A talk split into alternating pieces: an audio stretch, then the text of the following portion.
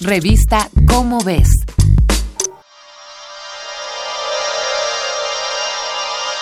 No todo lo que brilla es oro, y la historia que escucharemos a continuación lo confirma.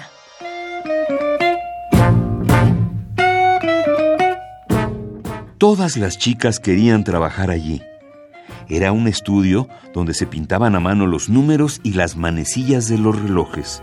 Era un trabajo que involucraba arte, paciencia, un poco de misticismo, pues la pintura ornamental brillaba en la oscuridad.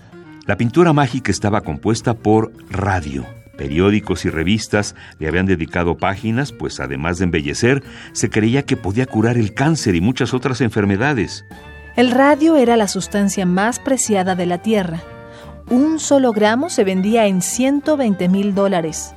Por esta razón, a las mujeres del estudio de relojes se les llamó las chicas del radio. Era fácil reconocerlas, pues cuando salían de noche, su ropa, sus manos y rostro resplandecían. Eran jóvenes felices, hasta que, misteriosamente, comenzaron a enfermarse. En 1924, nueve pintoras de la Radium Luminous Material Corporation habían muerto envenenadas por el radio. Si el pincel con el que trabajaba no era suficientemente fino, corrían el riesgo de estropear el reloj. Por eso lo chupaban.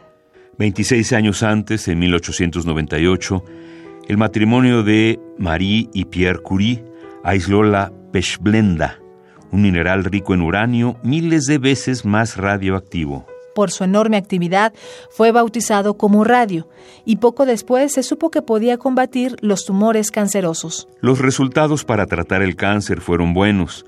Entonces la humanidad dio por sentado que el radio podía sanar todo tipo de dolencias. En muy poco tiempo, la industria farmacéutica llenó el mercado de productos inútiles y peligrosos, como pasta de dientes, cremas de belleza, crecepelos, jabones, supositorios e incluso agua radiactiva, que comercialmente se llamó Radiator.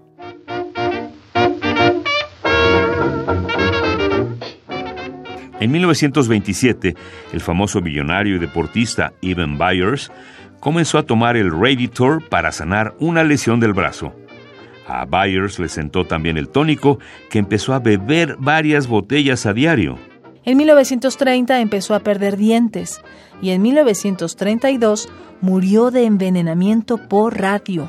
El escándalo y la polémica atrajeron a las autoridades, quienes no tardaron en prohibir la venta de Raditor y declararon ilegales las medicinas fabricadas con radio.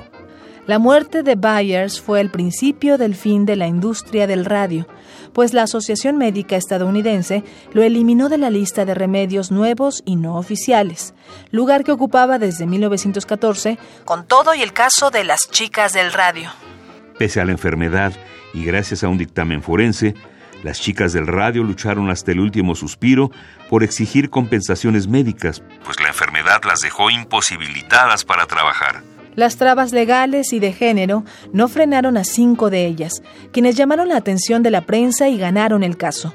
La prohibición de esta sustancia hizo que los empleadores asumieran su responsabilidad para velar por la integridad de las y los trabajadores.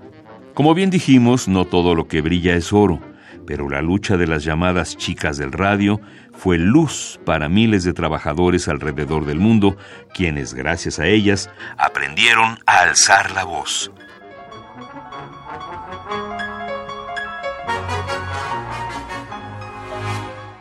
Radio, metales, tierras extremadamente raras y lugares poco explorados están en tu revista Cómo ves. Búscala en tu puesto de revistas. Esta fue una coproducción de Radio UNAM y la Dirección General de Divulgación de la Ciencia de la UNAM, basada en el artículo Las chicas del radio de Daniel Martín Reina. Revista Cómo ves.